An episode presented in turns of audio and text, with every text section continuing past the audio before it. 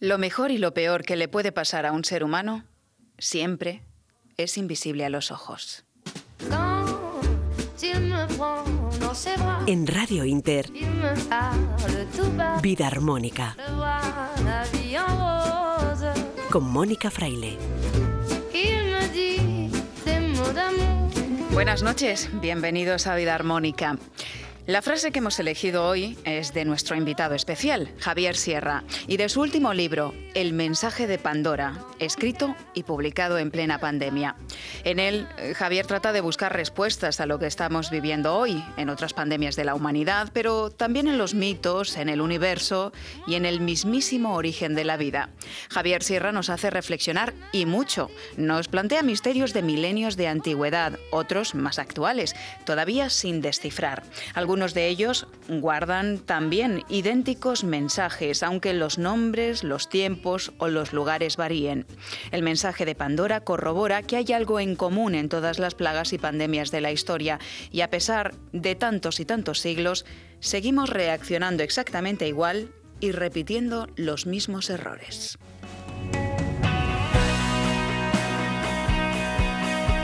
Sobre todo esto hablaremos hoy con Javier Sierra, ya saben, periodista y escritor ganador del Premio Planeta 2017.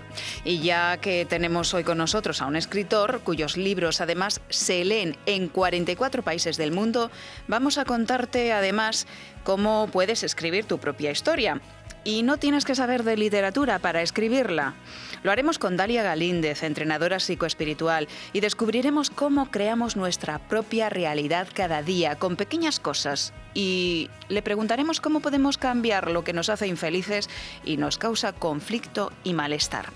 Y en nuestra sección de alimentación saludable con Albert Ronald Morales conoceremos más sobre los alimentos de otoño que no deben faltar en nuestras mesas para mantenernos sanos y fuertes. Y todo esto no sería posible si no tuviéramos a los mandos de la técnica a Guillermo Tejeiro.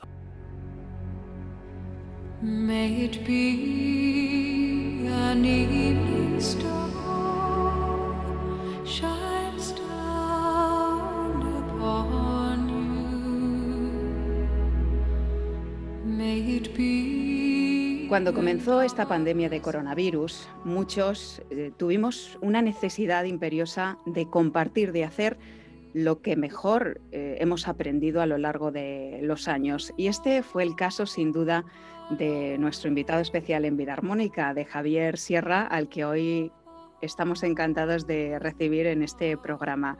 Javier, bienvenido. ¿Qué tal? Bien hallado. Fue como un impulso, ¿no? Un relámpago, dices, porque el mensaje de Pandora, que es tu último libro, eh, yo creo que ha sido el libro que has escrito en menor eh, espacio de tiempo, ¿no? Sí, sin duda. Y es, eh, fíjate, es un libro especial porque nace de un momento en el que nos estábamos enfrentando quizá al, peor de nuestros eh, temores, que es el de quedarnos solos. Eh, nos quedábamos solos en nuestras casas, a veces si teníamos suerte con nuestras familias, pero ha habido muchas personas que han tenido que pasar este confinamiento completamente aisladas, vinculadas solo con el mundo exterior a través de la tecnología. Hemos descubierto que la tecnología es muy útil, pero no sustituye el encuentro y el abrazo humano. Y, desde ese punto de vista, eh, en medio de esa negra soledad, eh, yo vi que teníamos una misión los que nos dedicamos a la comunicación desde una trinchera u otra, y es contar no solamente nuevas historias, sino mejores historias. Eh, así que me puse manos a la obra con este libro, dejé todo lo que tenía encima de la mesa a un lado. Eh, me parecía que era más urgente em, construir un texto, una novela, un, relato eh, que nos ayudara a entender lo que nos estaba sucediendo, lo que todavía nos está sucediendo. Y la mejor manera de hacerlo, al menos desde mi punto de vista, era eh, desde una actitud humilde, eh, darnos cuenta de que esto que estamos atravesando ya ha sucedido cientos, si no miles de veces desde la noche de los tiempos hasta hoy, que siempre, y ese es el mensaje positivo, hemos vencido, incluso sin el concurso de la virología, ni de la medicina de vanguardia, em, ni de la ciencia tal y como la entendemos, pese a no tener esas herramientas que hoy nos ayudan, en otras épocas hemos vencido pandemias tan terribles o más que esta. Y también, fíjate, a mí me ha servido para filosofar un poco, ¿no? Eh, de alguna manera me he dado cuenta, aunque ya lo intuía, y bueno, en mi literatura esto está de alguna manera presente, eh, me he dado cuenta de que el tiempo en realidad se, comporta de manera circular. Todo es circular a nuestro alrededor. Las estaciones del año, la vida y la muerte, em, todo de alguna manera es cíclico y vuelve una y otra vez.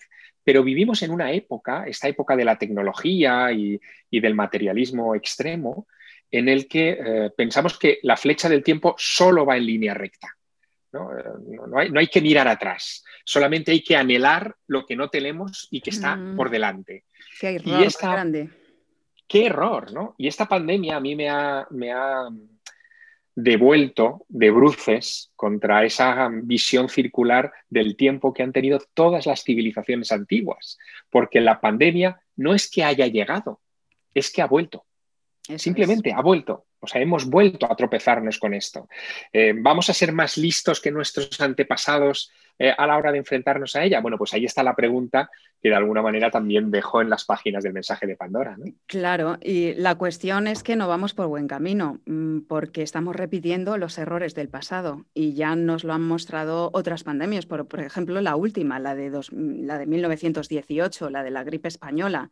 Estamos cometiendo, Javier, los mismos errores Seguimos abriendo la caja de Pandora. Sí, pero te voy a decir una cosa. En el fondo, da igual. O sea, da igual que cometamos los mismos errores, porque al final eh, terminará esto eh, resolviéndose de la misma manera que se han resuelto en otras ocasiones las pandemias. Yo no quiero ser profeta, no soy virólogo, obviamente, pero sí soy un atento estudiante de la historia. Eh, fíjate, cuando cuando se habla de estos comités de expertos que todo el mundo reclama mm, eh, para que se tomen las decisiones más adecuadas eh, desde el punto de vista de los gobiernos, en fin, de las autoridades sanitarias y políticas, que siempre se piensa en comités de expertos integrados por médicos y virólogos. Pero a esos comités de expertos yo creo que le faltan sociólogos y le faltan historiadores. Totalmente. Si, si tuviéramos sociólogos e historiadores nos daríamos cuenta de varias cosas.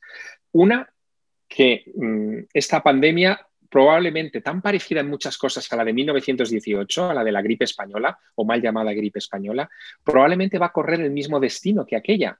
Y es que, sin darnos cuenta, dentro de un año, dentro de un año o de año y algo, se disolverá. Eh, el virus aquel de la gripe española eh, terminó diluyéndose, terminó desapareciendo. Fue muy activo y sin vacuna, sí, sí terminó diluyéndose entre 1918, que fue cuando dio su primer zarpazo, octubre del 18, hasta 1920, eh, ¿no? Finales de 1920. Y, y, a finales de 1920 los contagios empezaron a bajar, nadie sabía muy bien qué había pasado ni por qué, y en 1921 entrábamos en los felices años 20, nos mm. dedicamos a celebrarlo. La compensación. Sí, exacto. Nos dedicamos a celebrarlo a lo grande y terminamos abocados en la mayor crisis económica de la historia, que fue el crack de 1929. Por eso digo que es importante que haya un historiador que nos recuerde estas cosas, pero que también haya un sociólogo que nos recuerde cómo funciona la humanidad, cómo ha funcionado siempre cuando se ha enfrentado a situaciones como esta. ¿no?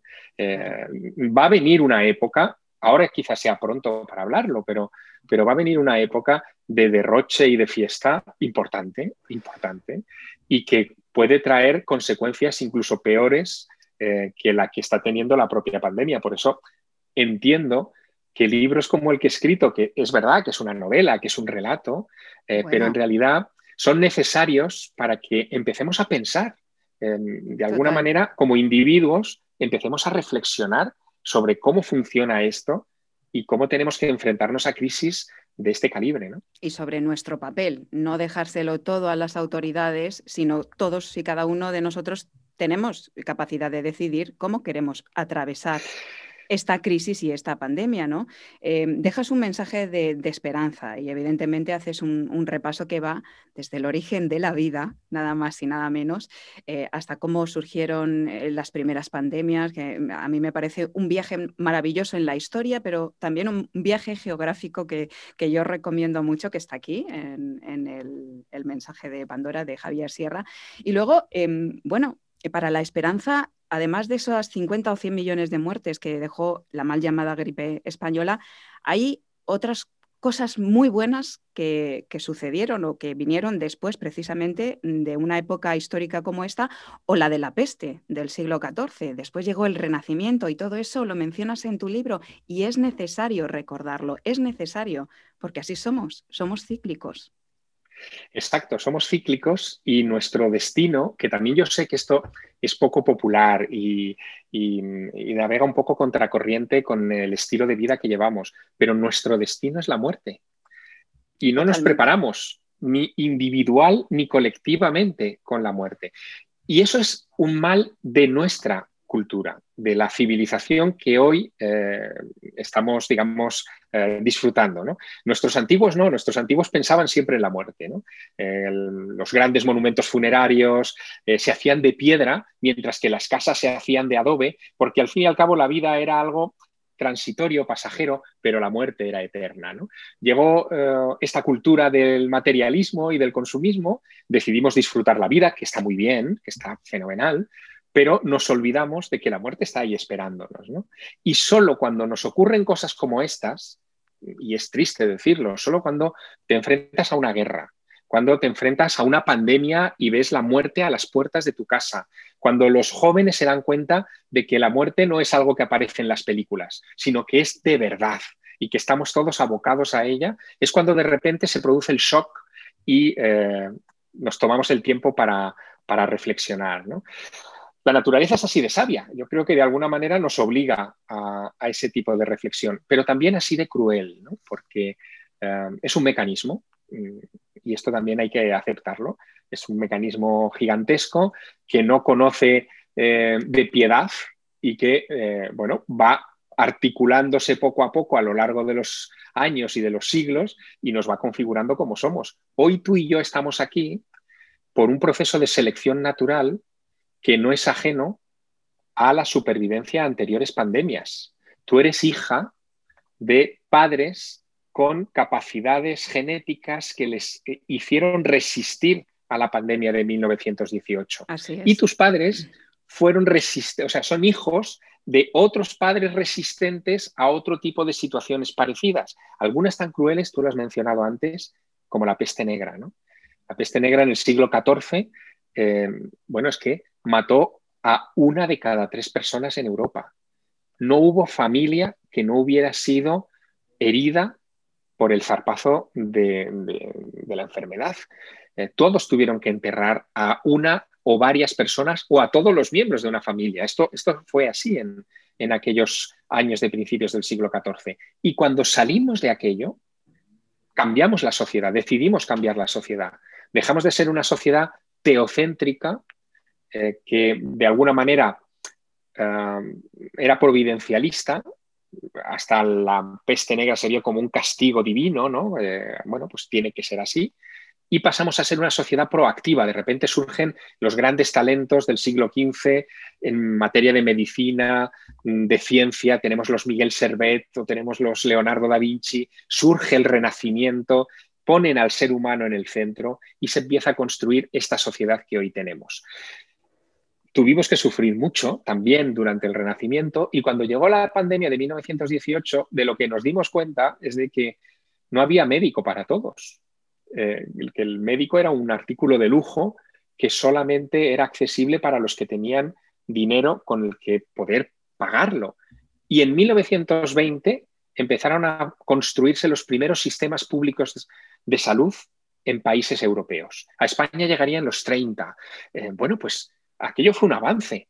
Y ese avance nos ha permitido hoy en 2020 contener mejor la pandemia. Y estamos hablando de, una terrible cifra que estará rondando en estos momentos sobre las 60.000 personas muertas solo en España, pero es que si no hubiéramos tenido sistema público de salud, esa cifra eh, podría estar, bueno, disparadísima. O sea, es casi inconcebible, ¿no?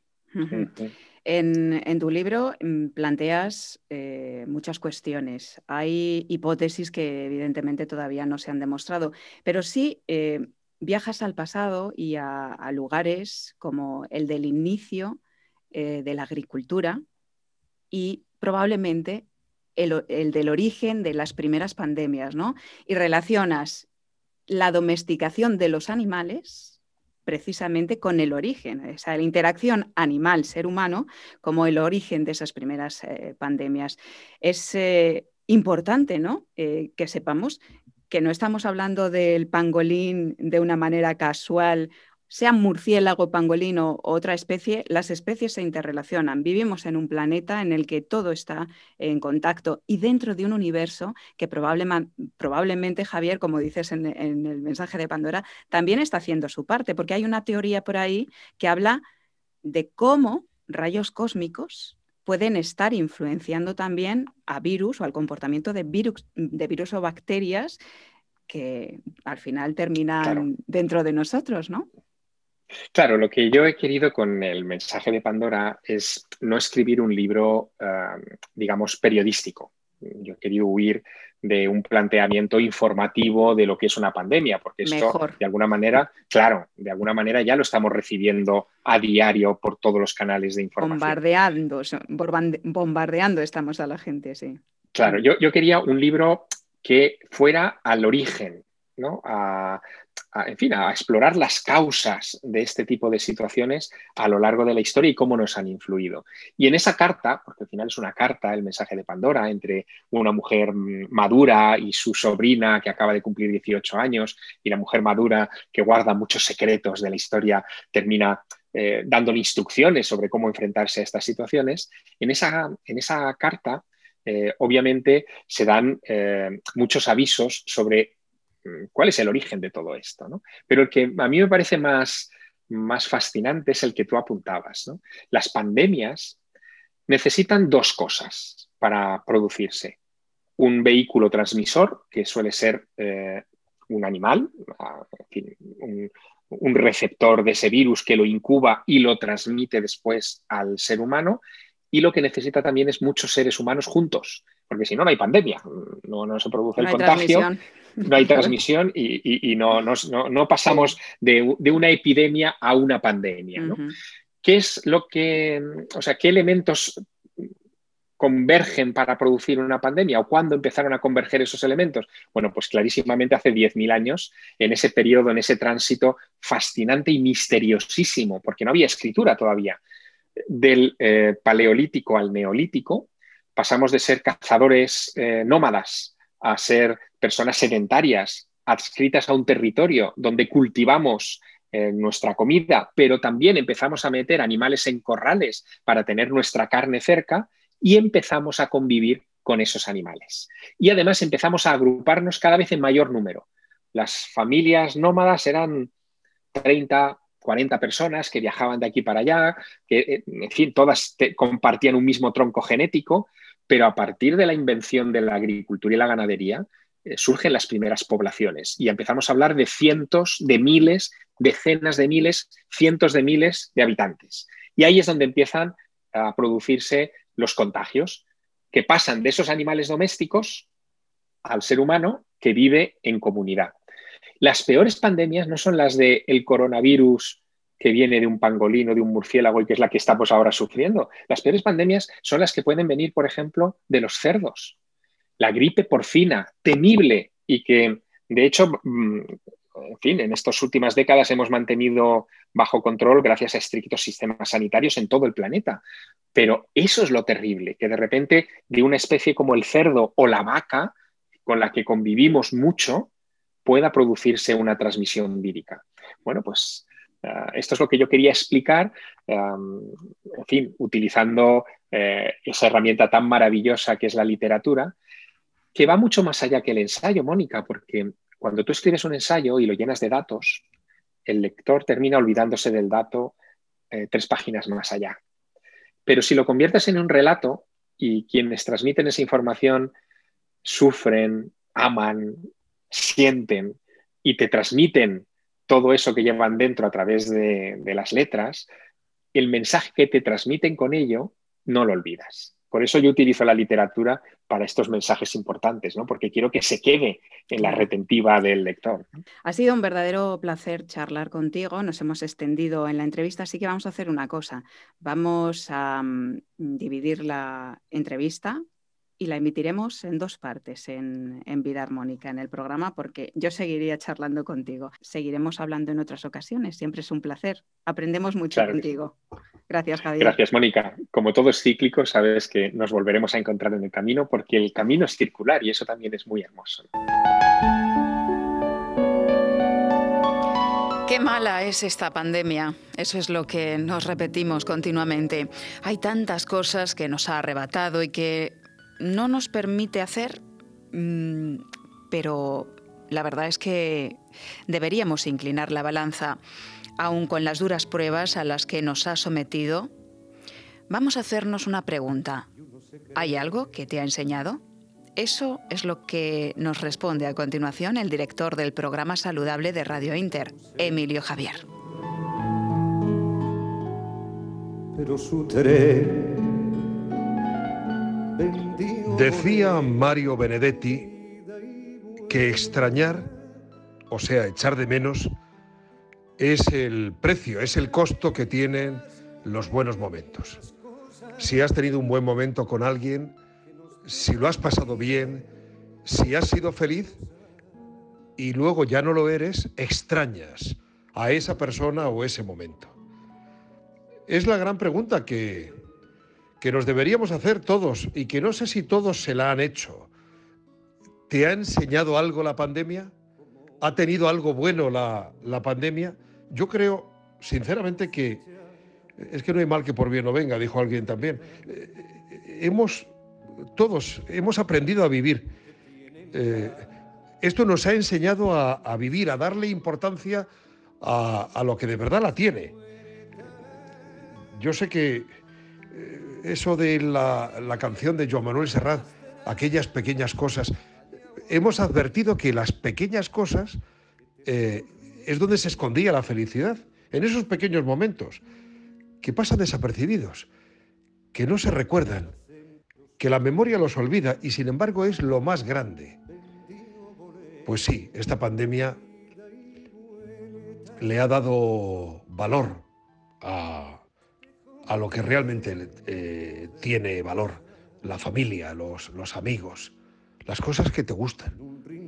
Porque si no puedes ver a la familia, si no tienes contacto con los amigos, las personas que quieres, si no puedes hacer lo que te gusta, es cuando dices, eh, empieza a no tener sentido nada. Y en esta pandemia mm, también se ha puesto a prueba la convivencia. Se han ido al garete muchos matrimonios. No han soportado esa prueba del 9 de estar pegados, unidos, que es lo propio, ¿no? Cuando alguien se quiere, es que no se querían. Por eso ha saltado todo por los aires. Y también yo creo que se ha avivado la cultura del esfuerzo en algunos, por desgracia no en todos. Hay gente que sigue pensando que el gobierno, las autoridades, el país, que se lo tiene que dar todo hecho. No, hombre, no, es que también muchas cosas dependen de ti. La pandemia es muy mala, pero ha tenido sus pequeñas cosas buenas.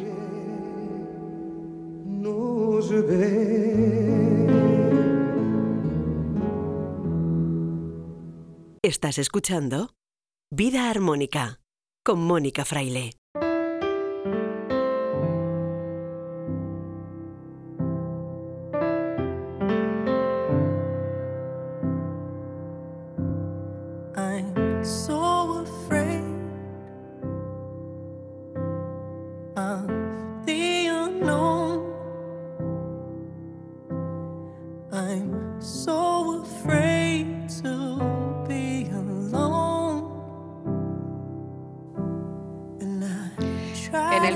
Pasado ya mencionamos la importancia de escribir nuestra propia historia.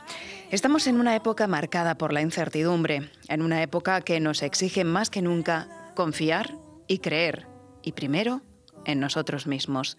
Precisamente por esto es más necesario que nunca que despertemos nuestra estrella interior no nos dejemos llevar tampoco por la desesperanza y desempolvemos nuestros viejos sueños, esos que siempre han estado con nosotros, para, ¿por qué no?, hacerlos realidad.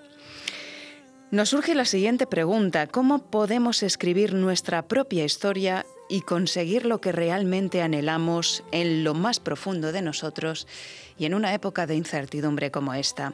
¿Qué sentido puede darle todo esto a nuestra vida? Esa es la gran pregunta que hoy le hacemos a Dalia Galíndez, coach o entrenadora psicoespiritual, maestra de Reiki y de un curso de milagros, entre otras cosas. Dalia, bienvenida de nuevo a Vida Armónica.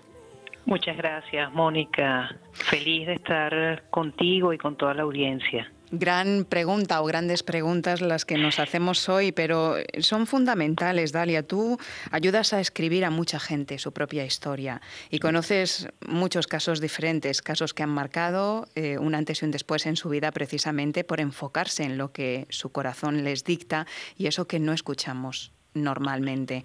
Hemos venido a este mundo, Dalia, con una misión o para hacer algo para lo que ya estábamos predestinados. Sí, evidentemente, cada uno de nosotros venimos a ser felices, venimos a experimentar la dicha, venimos a experimentar el gozo. Y para eso, bueno, se requiere que aprendamos y recordemos cosas esenciales de nuestra vida, cosas esenciales de quién verdaderamente somos. Evidentemente, escribir nuestra propia historia es justamente la misión de vida que venimos a traer acá. Cada uno de nosotros tiene dones, talentos, historias que evidentemente nos acompañan y que facilitan el que nuestra vida sea tal como queremos que sea. Cuando no estamos escribiendo nuestra propia historia, como realmente la queremos experimentar, es cuando estamos sufriendo. Cada vez que sentimos algún tipo de sufrimiento, debemos entonces pensar, uy, en este momento me salí de lo que realmente yo quiero experimentar y para lo que vine a este mundo. Si tuviéramos la certeza interna de que la voluntad de la creación, la voluntad del cosmos, del creador, es que experimentemos el estado celestial siempre, el estado de gozo, el estado de júbilo, el estado de plenitud, entonces sabríamos que nuestra historia siempre tiene un final feliz. Dalia, antes de ponernos a crear esos nuevos renglones o a escribir esos nuevos renglones que tenemos olvidados porque solemos mirar siempre hacia afuera y hacer cosas precisamente que nos hacen infelices, hay que dejar de escribir la historia que otros nos han dictado, la familia, la escuela, la sociedad. Tenemos muchos patrones adquiridos que no nos hacen felices. Así es, y por eso lo importante de este, de este momento en el mundo, ¿sabe?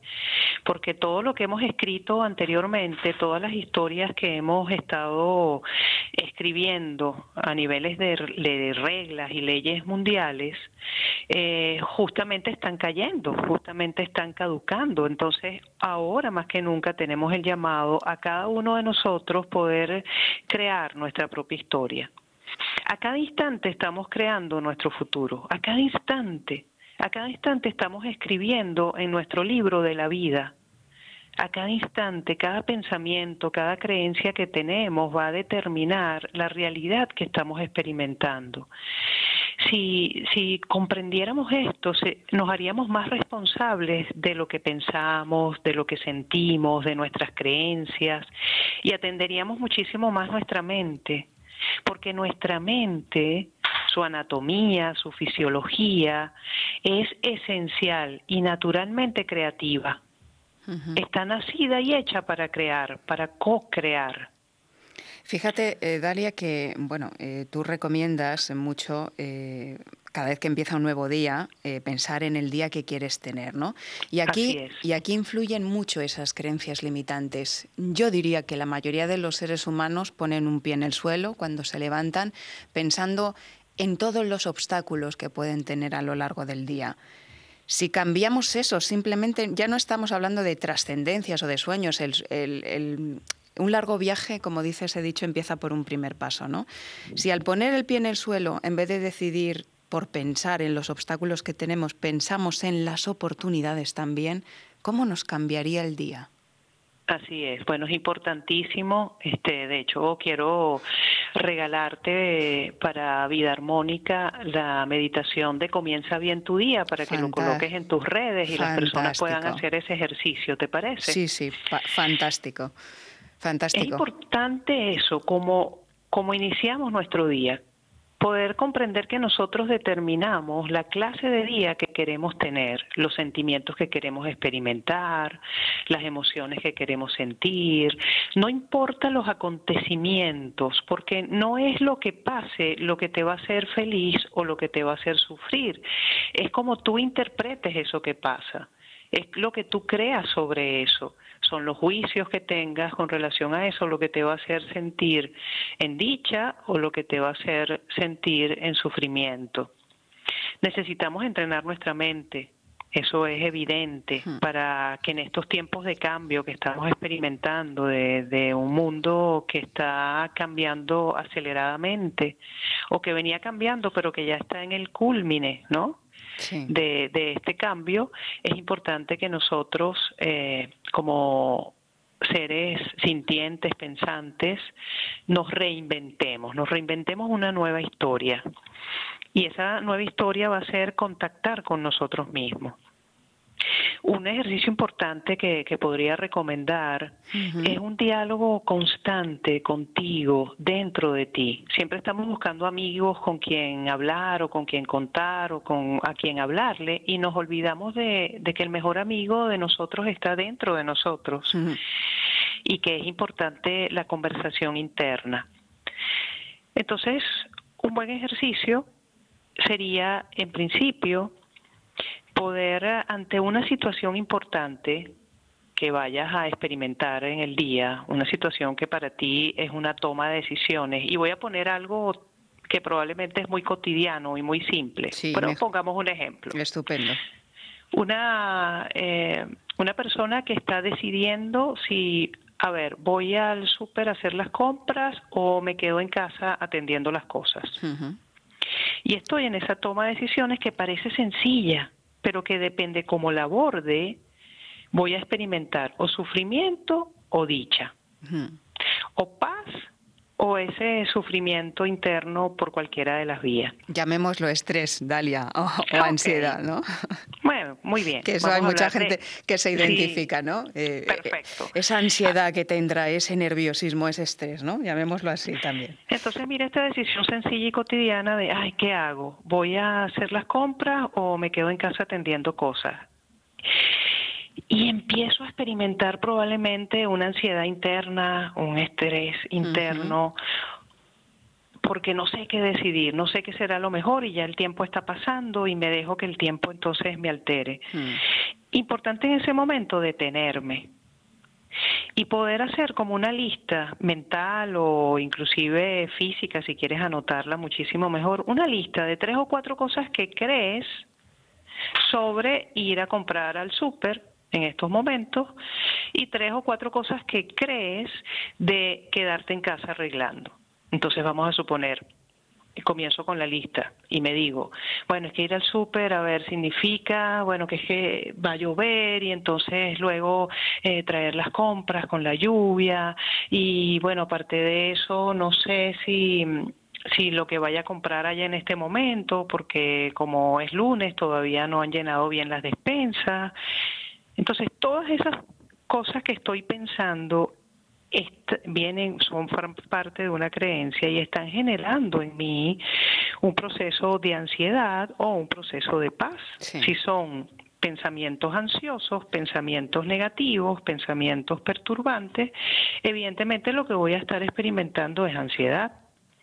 Si son pensamientos armónicos, como puede ser, bueno, si voy al súper, mm, mm, siento que mi mente puede despejarse, que, que puedo comprar las cosas que me gustan para preparar los menús que, que quiero preparar esta semana y y bueno, creo que sería un buen momento para hacerlo. Evidentemente, mi ida al supermercado va a ser una experiencia armónica. Sí.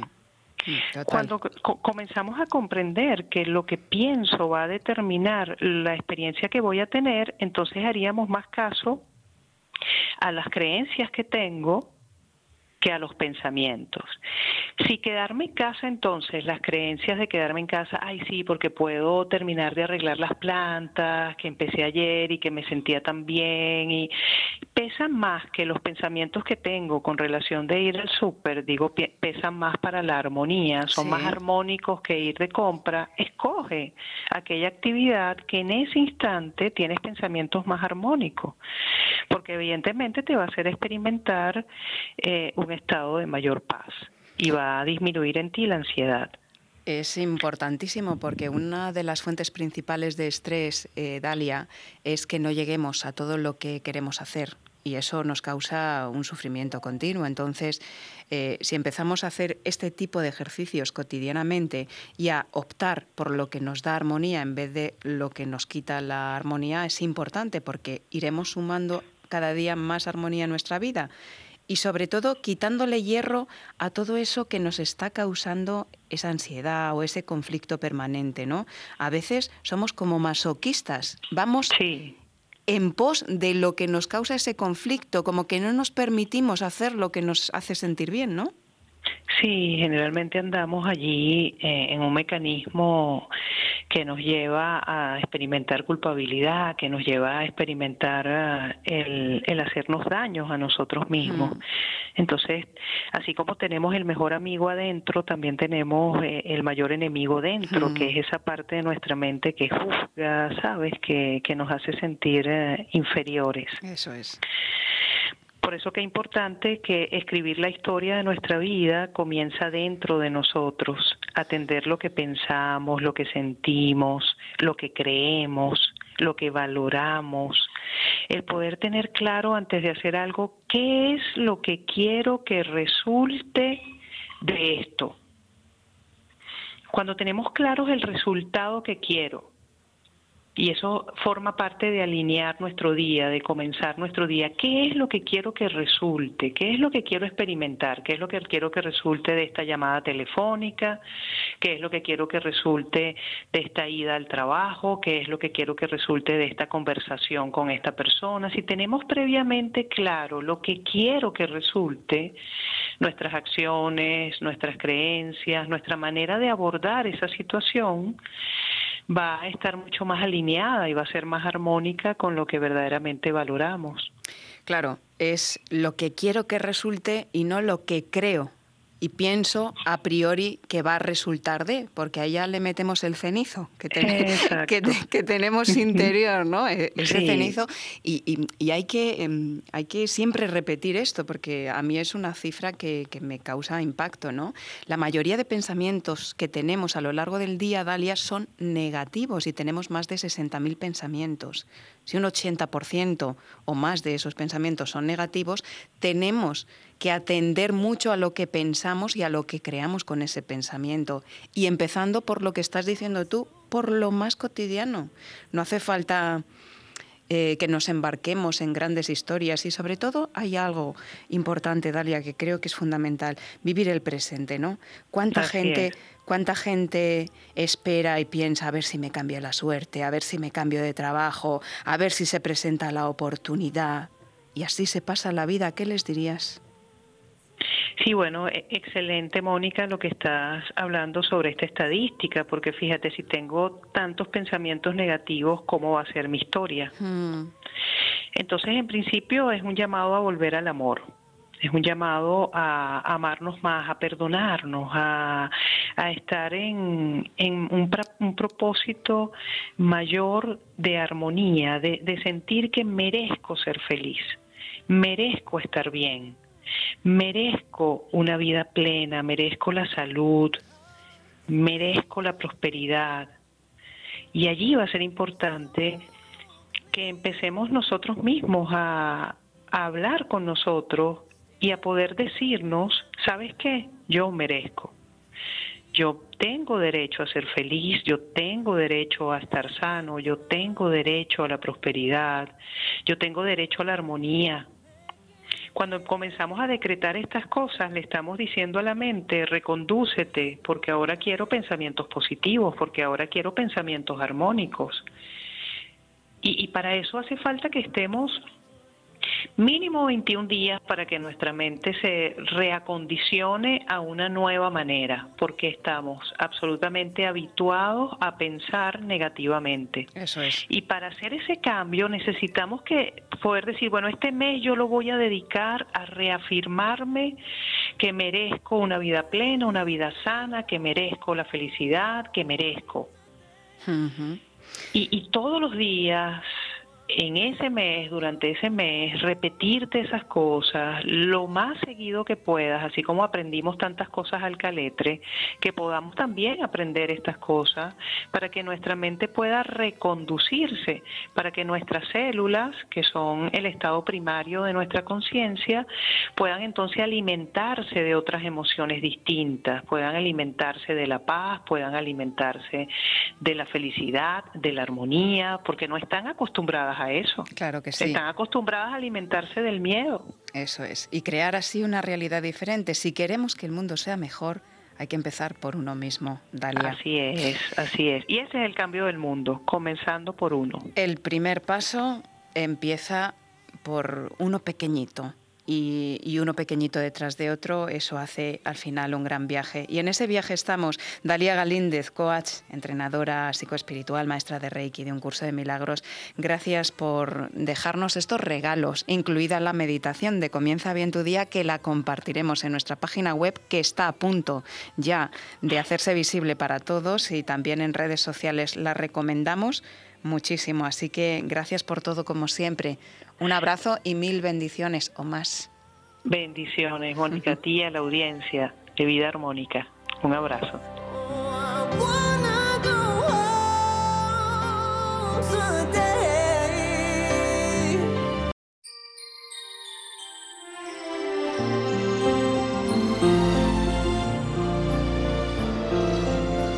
Escribir nuestra propia historia empieza por decidir cómo queremos que sea, por ejemplo, nuestro día cada mañana. Y precisamente, ya lo hemos hablado, eh, también hemos elegido un poema de Mario Benedetti que reflexiona sobre esto. Se llama ¿Cómo va a ser tu día? Y la voz, como no, es la de Joaquín Martín.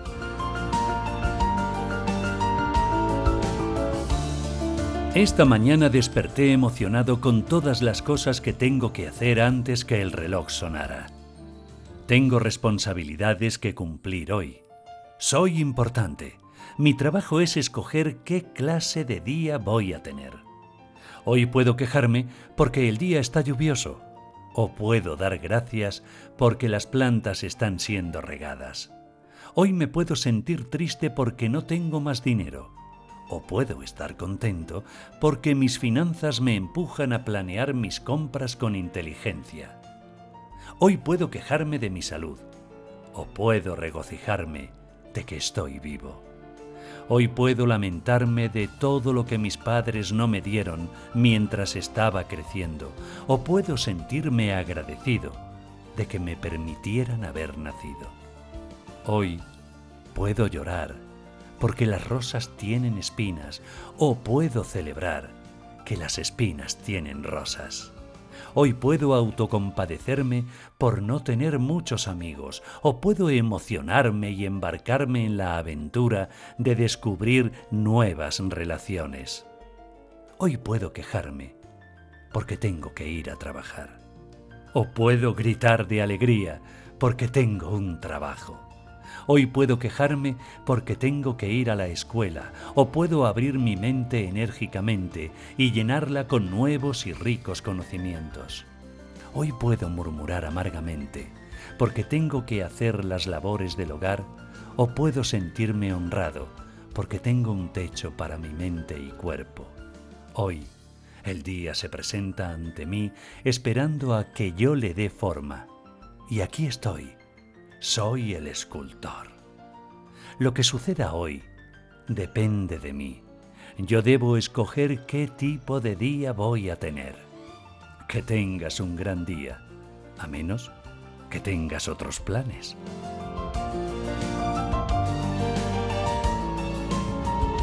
La vida es como un puzzle. Hay que saber encajar las piezas para que todo tenga sentido. Vida armónica.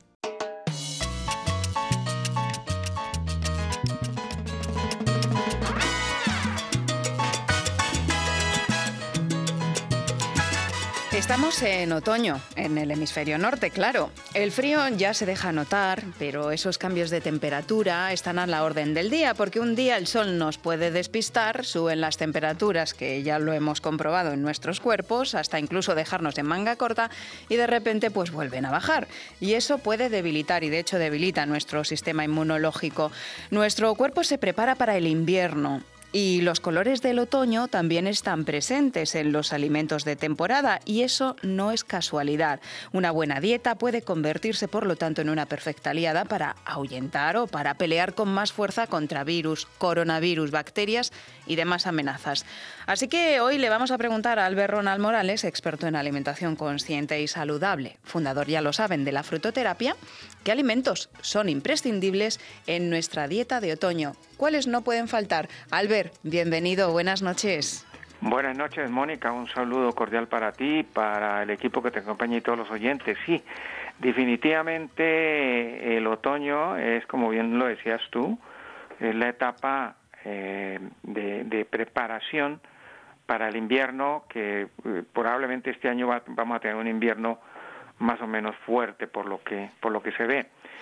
Bueno, pues a ver, los eh, como estamos en ese momento de transición entre el verano y el invierno, que es el otoño, pues aquí encontramos alimentos muy interesantes. Fíjate que esta es épocas de setas. Y las setas eh, pues son ricas en proteínas. Eh, las setas, hay setas inclusive que suben el sistema inmunitario.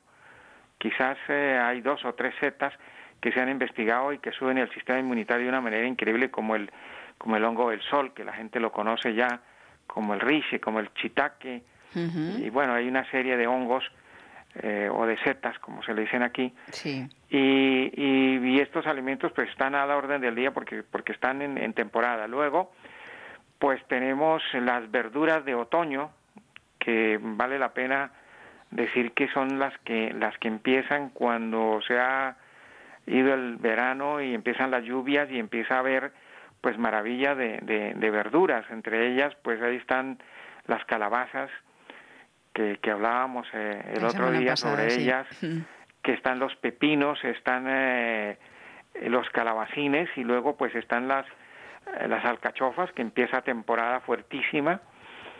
Y, y, esta es una, fíjate que si miramos, mirando la alcachofa y, y, y, quedándonos un poquito en la alcachofa, pues la alcachofa es una de las, de las verduras con más ricas en hierro eh, y, es la que necesitamos porque ahorita empezamos a tener menos luz, eh, menos asimilamos el, hierro y necesitamos eh, tener hierro suficiente para que nuestro sistema inmunitario no se nos deprime y no se nos caiga. Sobre todo las mujeres que si tienen una regla muy abundante tienden a tener esa falta de hierro, ¿verdad, Albert? Sí, claro, es increíble y, y fíjate que las mujeres cuando están en la edad fértil, reproductiva, pues todas al tener ciclo tienen, tienen tendencia, usualmente es muy rara la que no, excepto que esté entrando al síndrome del climaterio, pero todas tienen eh, eh, ciclos primero largos y a veces muy fuertes.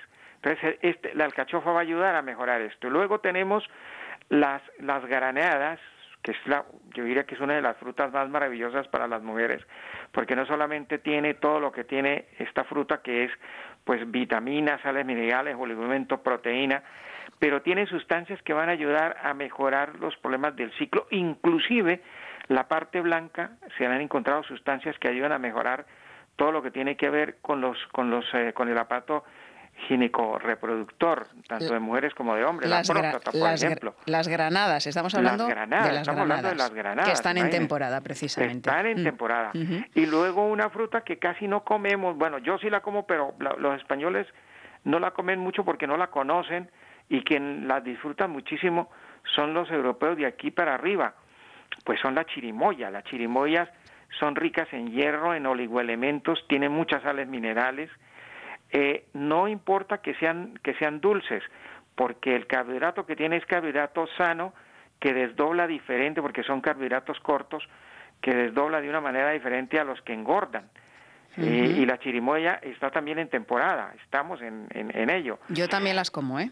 Albert. Ah, bueno, entonces ya somos dos sí, de, sí. de todo el equipo. Sí, luego eh, estás escupiendo pipas, pero están deliciosas. Claro, es lo único que molesta, pero bueno, se vuelve divertido también en cierto modo. Y luego tenemos el kiwi, que por la vitamina C que tiene y, y por las otras sustancias que tiene, pues ahí está.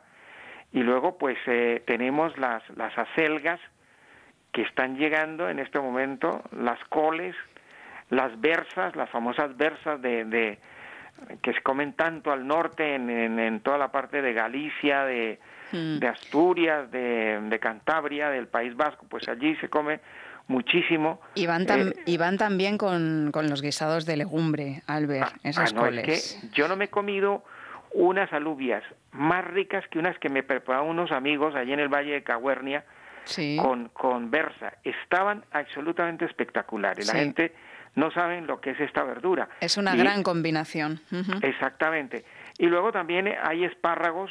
Ya sabemos que toda la parte de Navarra ya nos ha hablado que viene una cosecha muy grande de espárragos. Como este otoño tiene una, una, una cantidad de, de productividad increíble. Y luego las judías. En esto ya me comí un plato de judías que estaban absolutamente espectaculares. Verdes, ¿no? Judías Totalmente verdes. En, en guisadas como las comemos en América Latina, el famoso arroz con habichuelas, Sí. que es el plato más, más eh, conocido en todo el Caribe, pues a- e- es el momento de hacerlo, porque, porque están las judías ahí listas, que, que equivale, lo que nosotros llamamos habichuelas, aquí son las judías, Sí. verdes, claro. Entonces ahí se puede preparar este plátano tan famoso en todo el Caribe. Y bueno, eh, hay que decir que la papa nueva también ya, ya ha salido, La, ya patata. podemos sí. disfrutar de la papa nueva que mucha gente le gusta la, la papa, bueno, es que también hay una diferencia entre la papa nueva y la papa Vieja, de- de claro. vieja, hay una diferencia en Sí. sabor, en textura y en todo, Sí, sí, en sustancias. Y por supuesto, eh, ya llegaron las mandarinas, ya llegaron las naranjas, los pomelos, eh, se están yendo eh, las eh, ciruelas, todavía queda algo, se están yendo también ya eh, pues eh, las uvas, que también quedan algo, pero están llegando. Y una fruta que yo quisiera hacerle un homenaje, porque estamos en recogida, que son las aceitunas. Sí. Estamos en aceitunas, estamos en molienda, produciendo lo- el mejor aceite del mundo, que es el aceite de olivas que se produce en España.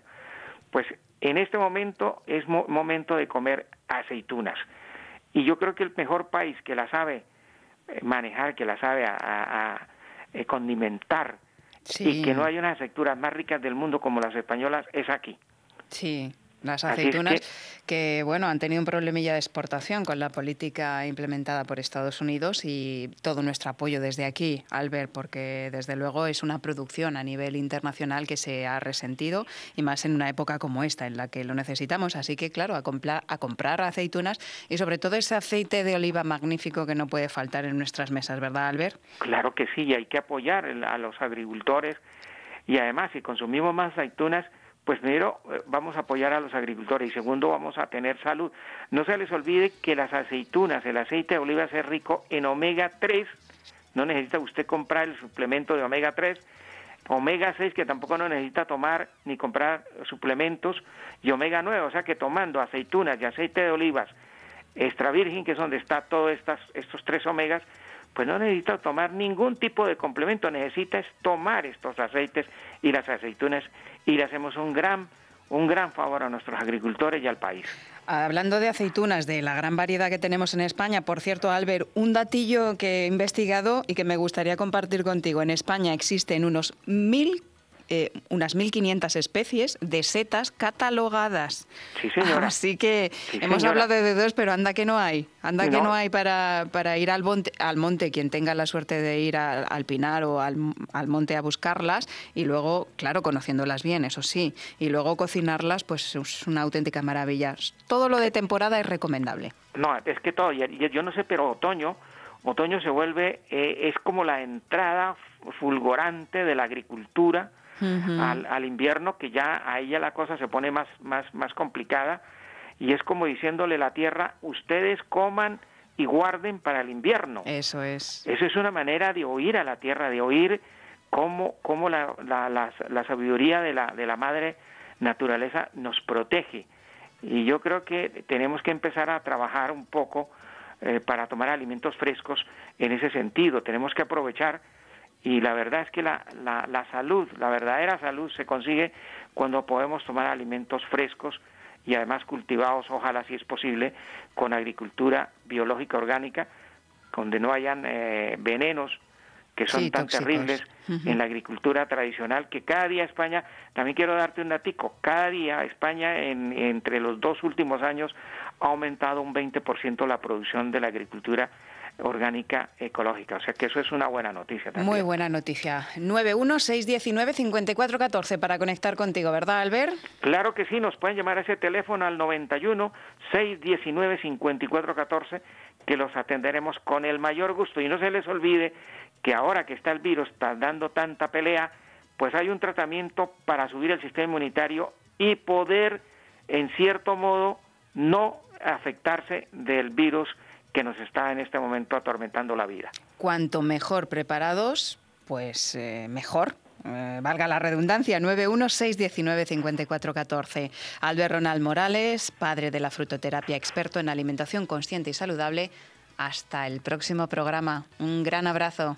Un abrazo y buenas noches a todos y un abrazo para toda la audiencia.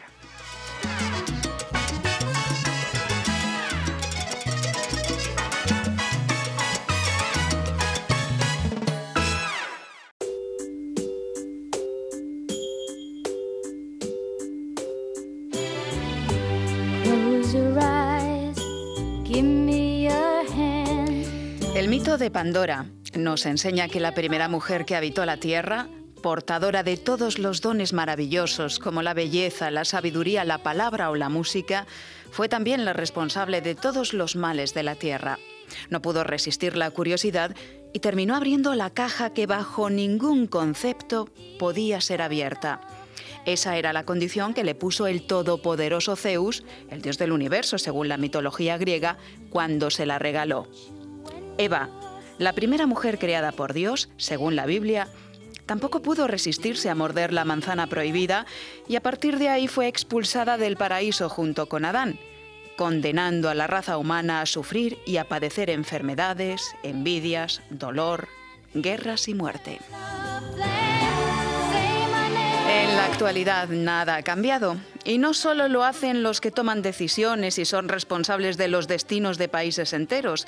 Cada uno y por nuestra propia cuenta seguimos abriendo la caja de Pandora con cada elección errónea que hacemos, con cada decisión que nos expulsa del paraíso, es decir, de ese estado de paz y armonía, de plenitud y abundancia al que todos tenemos acceso, que todos deseamos y del que todos venimos.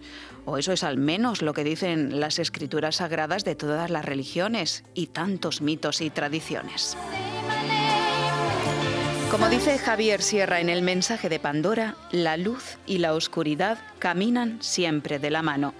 Pero la buena noticia es que siempre podemos buscar otras respuestas, esas que nos ayuden de verdad a escribir nuestra propia historia, una diferente, cargada de sentido, que expanda nuestra visión y derribe dogmas que ya no sirven, creencias que limitan y separan. Empecemos, por lo tanto, a forjar nuestro propio renacimiento, similar, ¿por qué no?, a ese que surgió tras la peste negra del siglo XIV. Tras un periodo de oscuridad y de muerte, llegó uno de luz, una explosión para la humanidad, las artes y la creatividad. Uno que alumbró una nueva visión del hombre y del mundo. Ocurre siempre que nos decidimos a dar lo mejor de nosotros mismos. Anímate a iluminar esa parte tuya que aun admitiendo equivocaciones, errores, debilidades o caídas, piensa en lo mejor, cree en lo mejor y crea lo mejor.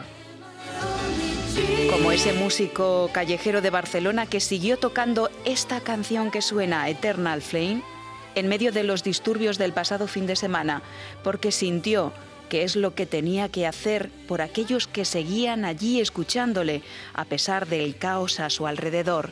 Puedes protestar, puedes patalear, puedes romper cosas, puedes gritar o seguir tocando tu música. Ese músico y las personas que le escuchaban eligieron no entrar en pánico y mantener la calma. ¿Qué eliges tú?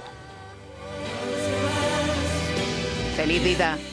Y hasta el próximo programa.